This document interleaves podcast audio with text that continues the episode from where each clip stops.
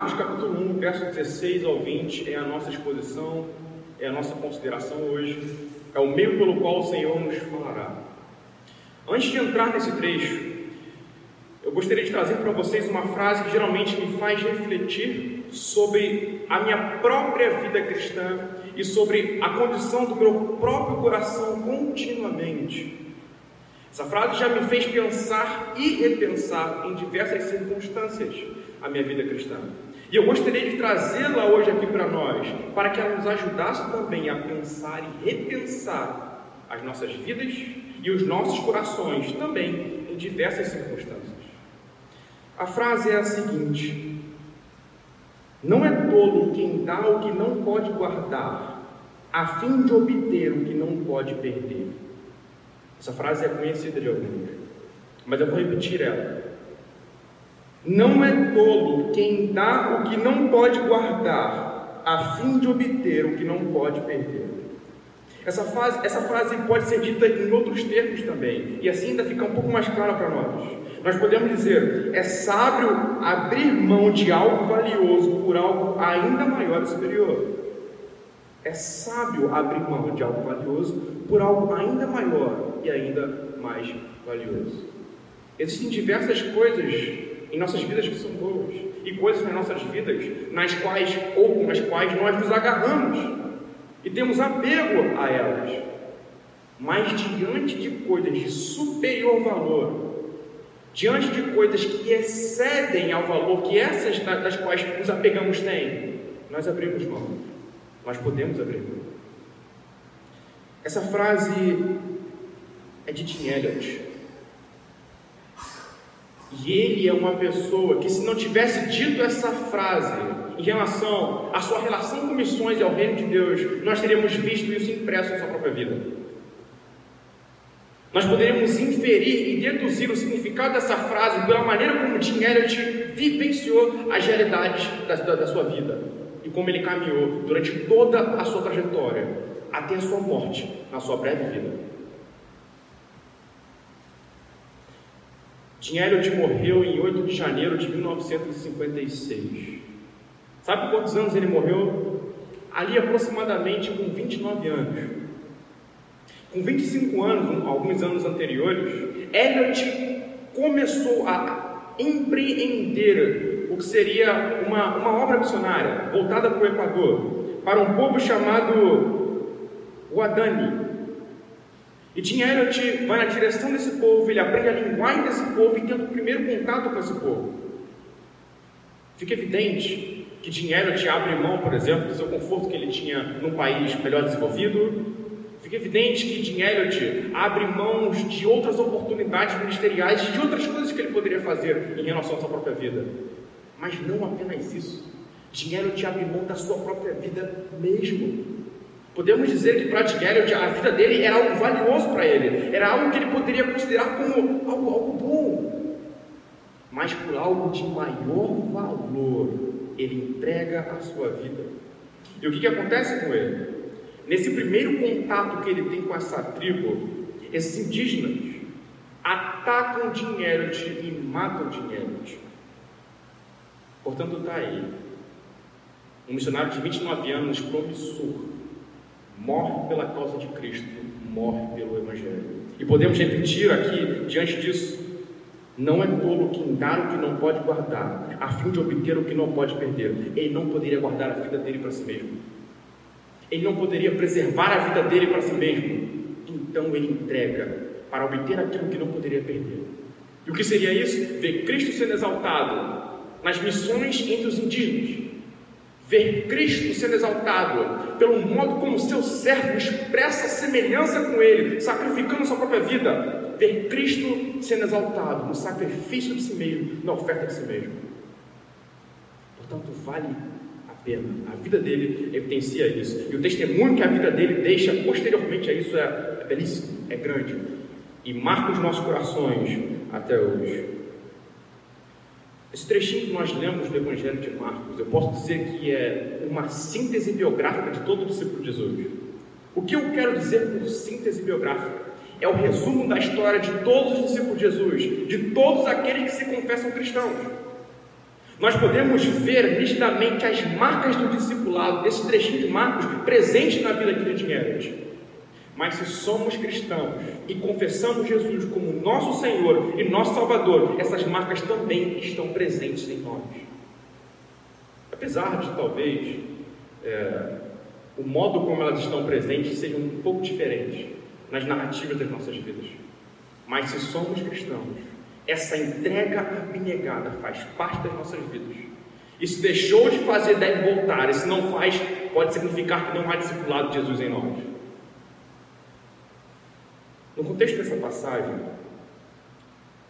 onde Jesus chama os seus discípulos para si, nós estamos no começo do ministério de Jesus na Galiléia.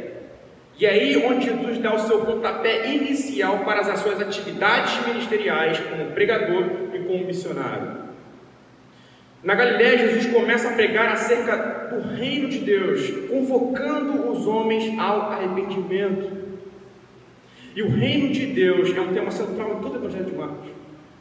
Nós podemos dizer que é o objetivo do Evangelho de Marcos evidenciar o caráter do reino e do rei no decorrer de toda a trajetória do Evangelho, do capítulo 1 até o capítulo 16. E não apenas isso, o Evangelho de Marcos também tem por objetivo falar sobre a maneira como esse rei, apresentado aqui no capítulo 1, se relaciona com seus súditos, ou seja, com seus discípulos, com seus servos. E aqui há o pontapé inicial de Jesus com seus discípulos ao pontapé inicial de Jesus nessa relação que vai permear todo o Evangelho de Marcos. É onde Jesus convoca, essa é a primeira convocação de Jesus para os seus discípulos. Portanto, é um texto que deve nos chamar a atenção, como se fosse um texto paradigmático, ou um texto que abre portas para um determinado tipo de compreensão, ou seja, da relação de Jesus com seus discípulos. E à medida que nós analisarmos a natureza do chamamento de Jesus para os seus discípulos, para o que ele os chama e de onde ele os chama, nós podemos entender como, como uma iniciativa aqui, como pontapé inicial, o significado dessa relação que Jesus tem com os seus discípulos. Eu quero refletir com vocês hoje em três partes. Nossa primeira parte hoje, isso dentro dessa consideração de chamamento e discipulado, do reinado de Jesus e toda essa abnegação que é exigida do discipulado, a nossa primeira parte hoje vai na direção do chamado. A pessoa de Jesus e o chamado. Nossa primeira consideração. Nosso ponto 2 será acerca do objetivo desse chamado, que está impresso nas palavras de Jesus. E o nosso ponto número 3 é sobre a radicalidade do chamado. À medida que nós discorrermos sobre esse texto, nós vamos tocar nessa, nessas três partes. Então, repousem comigo no verso 16 aqui do capítulo 1 de Marcos, onde começamos aqui a nossa consideração. Caminhando junto ao mar da Galileia, Jesus viu os irmãos Simão e André que lançavam a rede ao mar, porque eles eram pescadores. Jesus lhes disse: Venham comigo. Ok, vamos parar aqui. É interessante pensar de que Jesus está andando ali pelo Mar da Galileia. E a nossa perspectiva inicial, quando batemos inicialmente o nosso olhar para o texto, a gente deve pensar: bem, Jesus estava andando ao acaso aqui, perto do, do Mar da Galileia. Jesus está tão somente andando aqui caminhando junto ao mar da Galileia, talvez apreciando e contemplando a obra do seu Pai. Mas Jesus não está aqui apenas por estar. Jesus está intencionalmente caminhando pelo mar da Galileia. Ele tinha um objetivo, ele tinha algo pelo qual encontrar aqui. E era justamente esses homens que ele convocou para si mesmo. Mas é interessante pensar, à medida que observamos esse texto bíblico, é que esses homens não dirigem nenhuma palavra na direção de Jesus até que Jesus vem e os convoca. Eu vou ser bem sincero com vocês, isso aqui é muito estranho para essa cultura. Porque Jesus, um mestre, um rabi, que frequentava a sinagoga e que agora estava posicionando-se como, como esse mestre rabi, ele, é ele quem escolhe seus discípulos. Na tradição judaica isso nunca aconteceria. Eram os pupilos ou discípulos que procuravam pelo seu mestre. Mas Jesus quebra esse paradigma. Quem escolhe com quem ele vai andar é ele mesmo e não seus discípulos. Ninguém tá, está autorizado a seguir a Jesus e a escolher Jesus porque simplesmente quer. É Jesus quem escolhe quem vai caminhar com ele aqui. Isso quebra o paradigma, por conta da própria natureza de Jesus. É Jesus quem elege e não os homens. Partiu dele a escolha. É Jesus quem escolhe quem vai caminhar com ele. E se hoje você está entre os discípulos de Jesus, é porque você está entre os eleitos de Jesus. Se hoje você ouve o seu chamado, e por sua vez um chamado que não é possível resistir, e se rende a Ele, é porque Jesus chamou você, porque Ele o escolheu a dedo. Como diz João capítulo 15, verso 16, ele diz para os discípulos, aquilo pode ter sido humilhante para eles, nem poderia ter quebrá-los no momento. Ele diz o seguinte: Não foram vocês que escolheram a mim, não partiu de vocês a iniciativa, mas eu escolhi vocês e vos designei para que vades e deis frutos e o vosso fruto permaneça. Relacionar-se com Jesus, estar próximo de Jesus, é sempre iniciativa do próprio Jesus e não nossa. Que privilégio, portanto, é estar entre os seus seguidores. Esses homens aqui não tinham nada que poderiam apontá-los como, como é que eu posso dizer, como possíveis discípulos. Não tinha nada de tão interessante neles assim.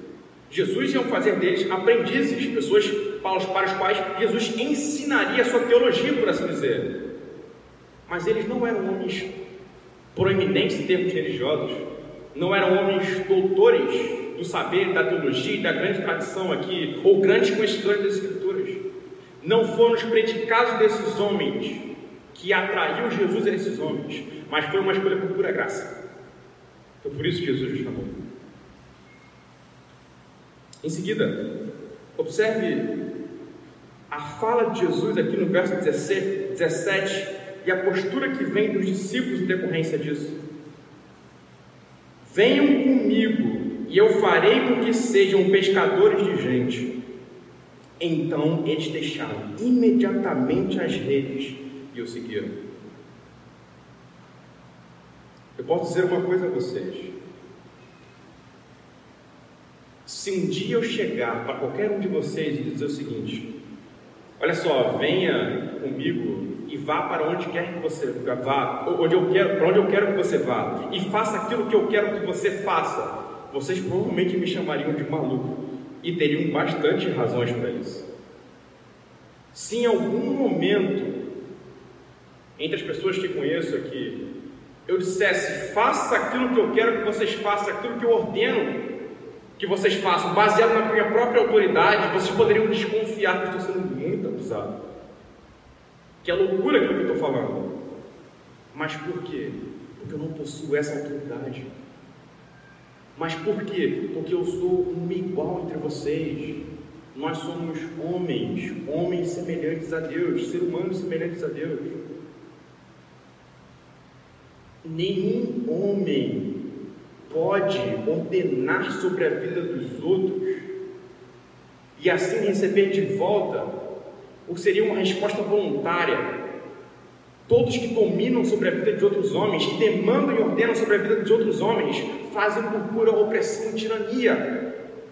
Só Jesus pode chamar, convocar e ordenar, e os homens se prostrarem e obedecerem a Ele.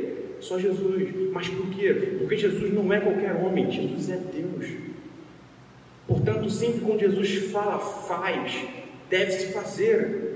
Quando Jesus fala, fala, eu quero assim, deve ser como Ele quer. Ou eu proíbo isto, deve ser proibido. Agora, nenhum homem pode fazer isso para outro homem. Isso é opressão, isso é tirania. Mas onde eu quero chegar diante disso? Será que a nossa obediência à convocação de Jesus, ao seguimento de Jesus, ao discipulado de Jesus, correspondem à natureza de quem Ele é? Eu correspondo a Jesus em obediência, como de fato Ele é aqui, representa a sua autoridade como Deus? Ou então eu tenho uma obediência dúbia, fraca, fragilizada, titubeante? O meu conhecimento e convicção da divindade de Jesus é expresso pela maneira como me relaciono com Ele em termos de obediência. Se minha obediência é imediata, imediata e irrestrita, é porque eu sei, Ele é Deus, Ele pode falar, eu devo fazer o que ele fala. No entanto, se não é essa a minha postura, é porque talvez a minha convicção seja muito fraca acerca de quem Jesus Cristo é. Precisa ser mais consistente. O conhecimento sobre Jesus precisa ser mais profundo. Eu preciso ter uma visão maior sobre Jesus e correta sobre Jesus, para que então eu proceda como devo proceder. Como é que está a sua obediência ao Senhor hoje? Corresponde à natureza de quem Ele é e daquilo que Ele representa? Ou não?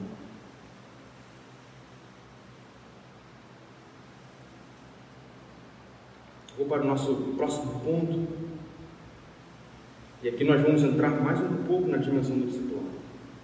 Ainda no verso 17, observem a frase que está presente aqui.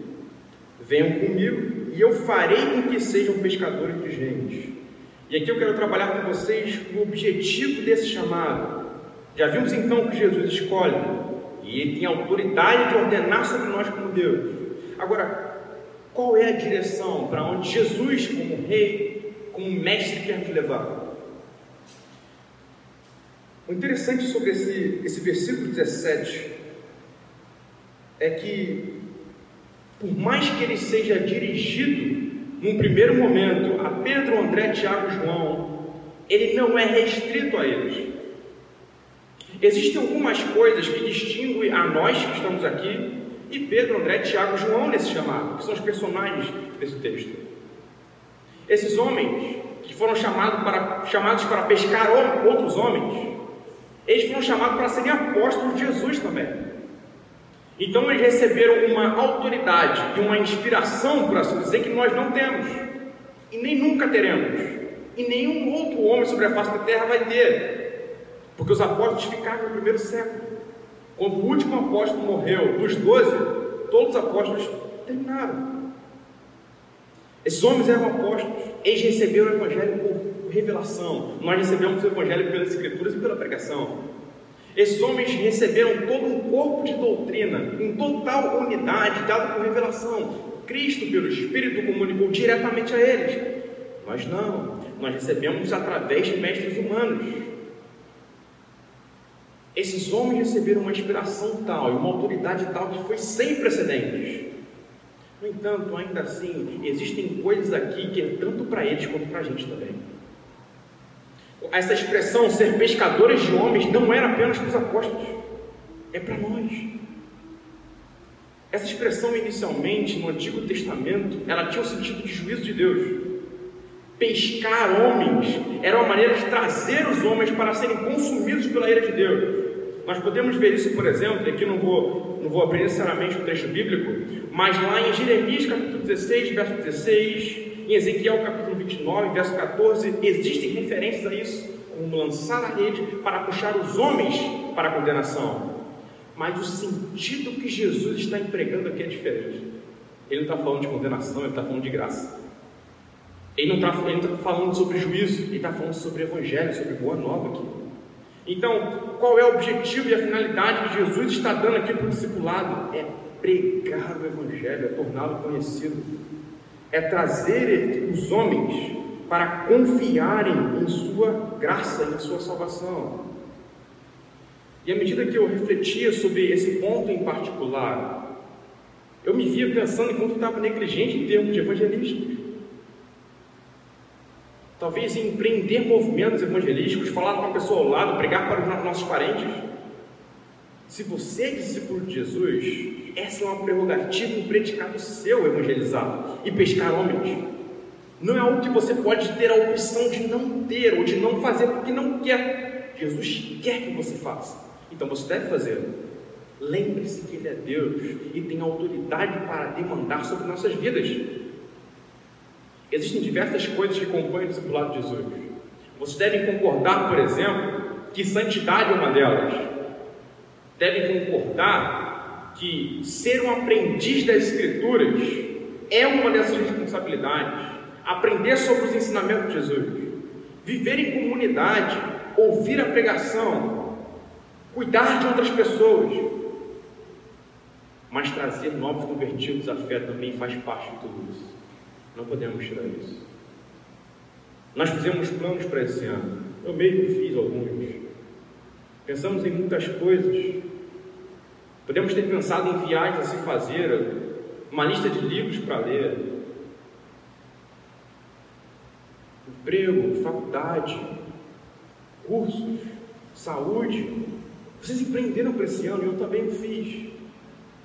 Mas dentro desses planejamentos havia a resoluta decisão de pregar o Evangelho para outras vidas e outras almas.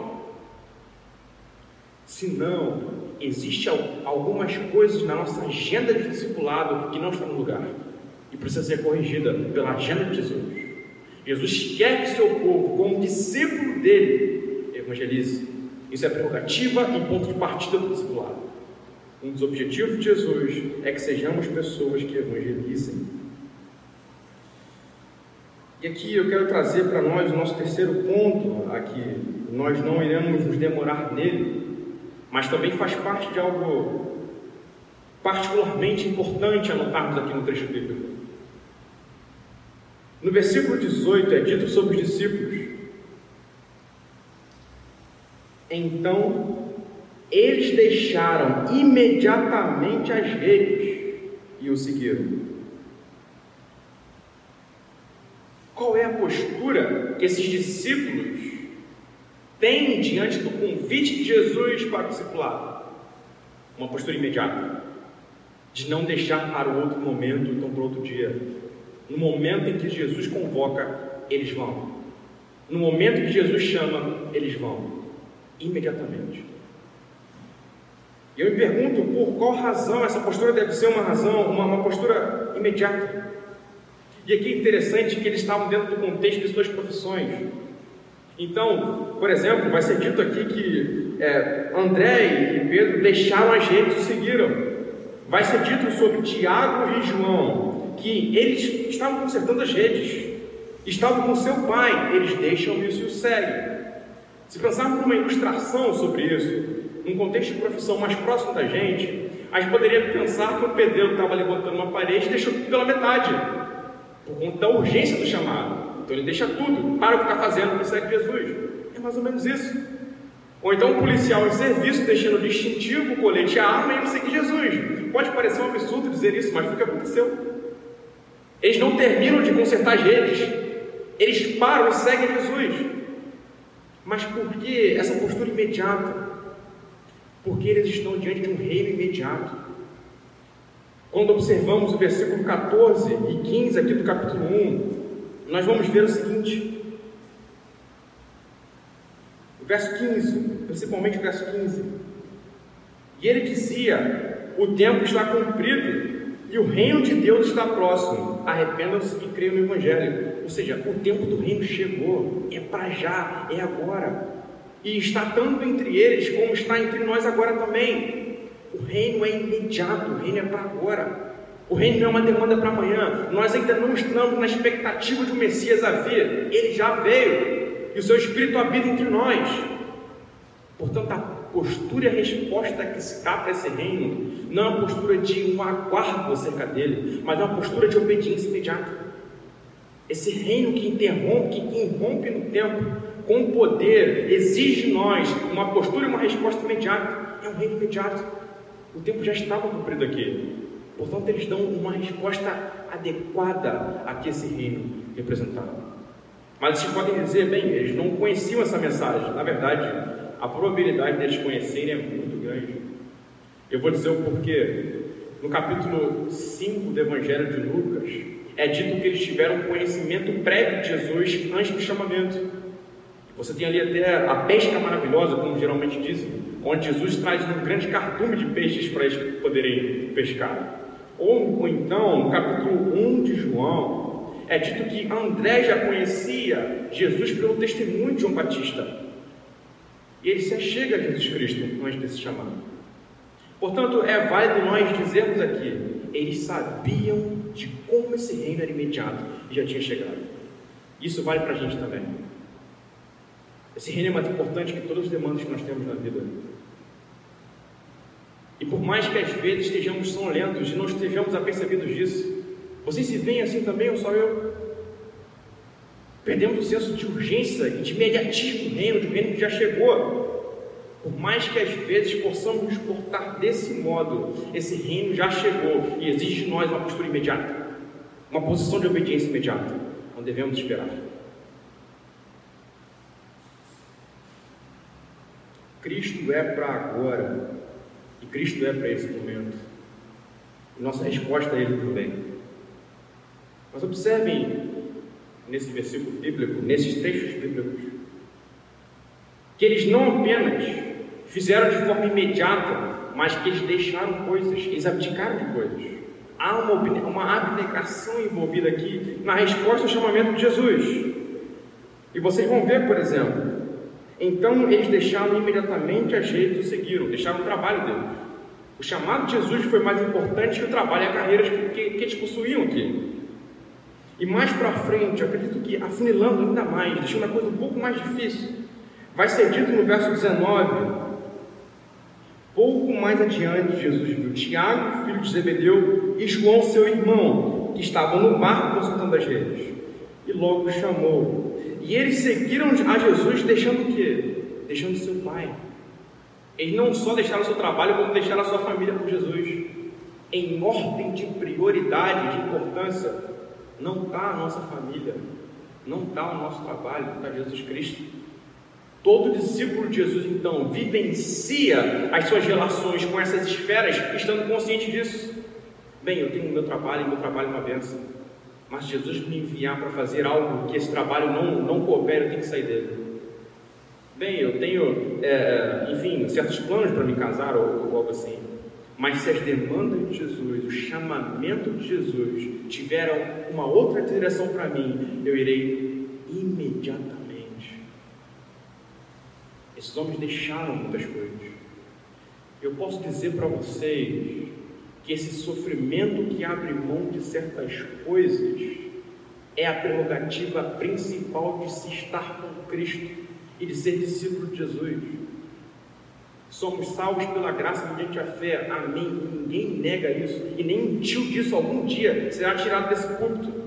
Mas precisamos dizer que o chamamento pela graça que traz justificação também traz cruz. A cruz que salva e livra da culpa também é dada para os discípulos para que carreguem até o final da trajetória. Não, não, não precisamos separar as duas coisas. É por pura graça, por, por, pura graça, mas exige também abnegação da sua parte. Jesus te chama para vir e sofrer. No capítulo 14 de Lucas, vamos lá comigo até o Evangelho de Lucas, no capítulo 14, existem descrições mais precisas dessa iniciativa do discipulado. O que ele faz nos discípulos, a partir do versículo 25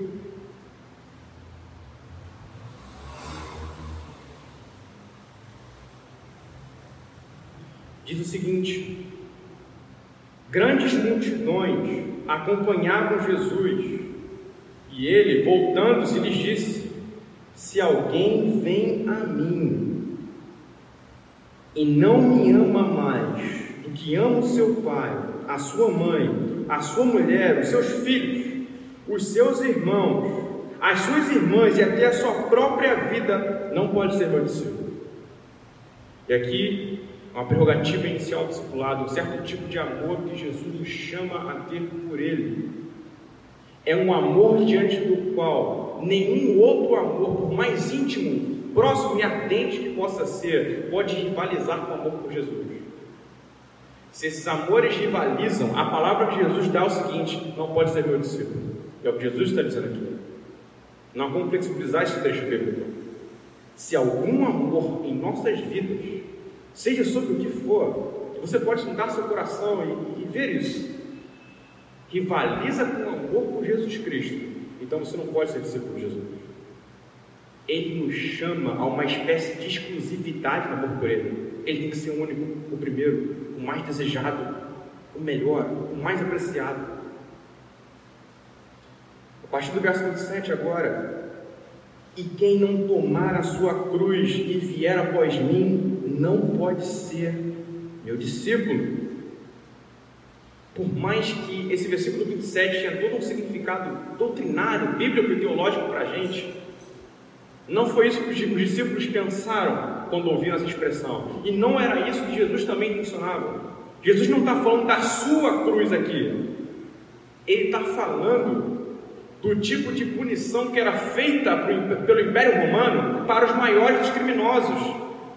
E é um sofrimento grande, excruciante, que durava dias, de estar numa cruz pregado sofrendo. Jesus está chamando seus discípulos então a por ele terem um sofrimento excruciante. Jesus nos chama ao sofrimento, não à comodidade, não para o conforto, mas para o sofrimento.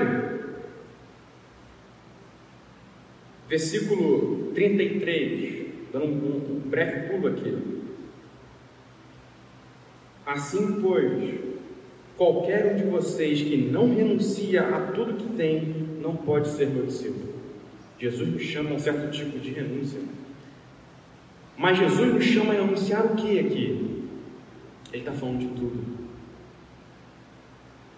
Nós geralmente escolhemos aquilo que nós vamos renunciar. Mas Jesus não está falando que nós devemos escolher. Ele diz o seguinte: se trata de tudo. De tudo. É tudo por Jesus. E eu acho que aquela expressão que é comum serve muito aqui. Ou é tudo ou é nada. Se não for essa renúncia de tudo, Jesus está dizendo o seguinte: vocês não podem ser meu discípulo. O que nós consideramos mais importante que Jesus, a ponto de não sermos capazes de deixar tudo? Possamos dizer como Asaf, no Salmo de número 73, verso 25: Quem tenho eu no céu além de ti? Quem há na terra que eu desejo mais que a ti? O Senhor é a minha porção. Quando alcançarmos esse coração de Asaf no Salmo 73, não será difícil deixar tudo, porque nós já temos tudo. Esse é o duro e difícil chamado de seguir a Cristo, de ir na direção de Jesus. Eu lembro de certa vez, e eu geralmente não gosto de falar nas questões pessoais, mas lembro de uma ocasião, eu era recém-convertido, é, tinha talvez um ano e meio de conversão. E eu lembro que havia algo que eu gostava muito de fazer naquela altura do campeonato, naquela ocasião. Eu estava praticando um esporte, eu gostava de fazê-lo. Os cursos da minha igreja eram sexta e domingo. O esporte que eu praticava era terça e quinta. É, pouco tempo depois de eu ter começado a fazer esse esporte, eu realmente amava. Eu lembro que a igreja mudou os horários de culto e os dias de culto. Em vez de ser sexta e domingo, passou a ser terça, quinta e domingo. Aí eu falei, acabou minha vida aqui. Eu lembro que era uma, uma igreja recente, não tinham muitos trabalhadores. Tinham pouquíssimas pessoas. Então, se sai uma pessoa, é como se você tivesse tirado umas cinco peças de um tabuleiro de xadrez, assim. Ficaria um vácuo muito grande. Não teria muita gente para fazer nada. Talvez só ficaria um pastor no púlpito e uma irmã sentada ali. E aquilo foi uma consideração muito, muito pesada. Mas eu não tinha outra coisa para escolher. Irmãos, eu sou um homem miserável e medíocre. Eu tenho certeza disso até hoje. Eu não sei se um dia eu vou deixar de ser. Mas uma coisa eu posso dizer: por ter sido salvo pela graça mediante a fé em Jesus Cristo, eu não pude dormir enquanto não deixasse aquele esporte. Eu não pude conviver de forma confortável. E foi o Espírito Santo que pressionou minha consciência, então tive que sair. Se você é discípulo de Jesus, essa consciência também pressiona hoje seja o que for que você não consegue abdicar. E aqui eu não estou dizendo, irmãos, necessariamente que vocês devem deixar de praticar alguma atividade. A aplicação não vai no sentido restrito da coisa, mas no sentido conceitual da coisa mesmo. Por isso que eu dei esse exemplo. O Espírito Santo não vai deixá-lo viver de qualquer forma. Ele vai trabalhar em você, na sua mente, coração e vida, até que as marcas do discipulado de Jesus estejam marcantes em você, estejam presentes. Se você ama alguma coisa que rivaliza com Jesus, Senhor por vezes tira, e quando Ele faz isso, é uma medida de amor, para que nada no céu e na terra tenhamos além dele. Se somos apegados à comodidade, não conseguimos abrir mão dela, seja por que for, para ler a Bíblia, para orar de manhã, para evangelizar pessoas, ou fazer qualquer coisa nesses termos, Jesus vai tocar nessa comunidade também. Ele vai feri-lo. Se você está nele, é dele, senão ele vai deixá-lo. Se você não consegue renunciar tudo que possui por Jesus, ele vai tirar aquilo que você colocou no pedestal de Deus e de divindade e todos os altares que você edificou para si mesmo. Ele vai tirar, ele vai destruir. Porque à medida que a sua trajetória caminhar nessa terra, Jesus vai trabalhar em você para te aperfeiçoar como esse discípulo aqui. Ele não vai deixá-lo. E sabe por que nós temos essa esperança? Porque esses discípulos aqui, Pedro, André Tiago e João, falharam. Falharam no amor, falharam no sofrimento, falharam na renúncia. Eles falharam. Mas sabe o que Jesus fez com Pedro, que negou três vezes a ele? Ele vai ao encontro de Pedro depois de ressurreto e pergunta por três vezes: Pedro, você me ama? Mestre, eu te amo. Então vamos recomeçar a nossa trajetória discipular. Meu amigo, se algum de vocês aqui esfriou nesse amor, nesse sofrimento e nessa renúncia, há como recomeçar a caminhada, há como, há como retomar a trajetória, porque Jesus fez isso com Pedro e com todos os demais discípulos que abandonaram diante da via cruzes. Se vocês falharam dar esperança, se eu falhei dar esperança para mim, o Senhor está de braços abertos. Esse braço é como o braço de uma cruz para que te pegue leve. Então vamos. Ouça o chamado de Jesus para segui-lo. E vamos sem olhar para trás. Vamos imediatamente, que seja hoje. E aqui eu já gostaria de chegar a nossas conclusões e considerações finais. Se há alguém aqui que não é discípulo de Jesus Cristo e se sente chamado pelo Senhor, tome uma postura imediata. É para agora, não é para depois. Deixe tudo, siga Jesus. Você vai encontrar mais em Jesus que encontraria nos seus próprios planos e desejos pelo mundo. Se você já está em Cristo, é discípulo de Jesus, em determinado momento a trajetória do discipulado se perdeu, recomece. Levante-se, tome sua cruz e vá diante de Cristo. Há um Salvador perfeito para nós. Há um Salvador glorioso para discípulos que tropeçam com o peso da cruz.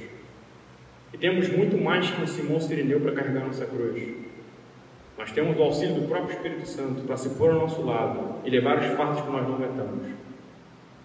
Que possamos então abraçar a vocação do discipulado, sabemos que, sabendo que às vezes podemos fraquejar, mas sabendo ainda mais que não existe outro caminho pelo qual se traçar, ou então estaremos em plena perdição.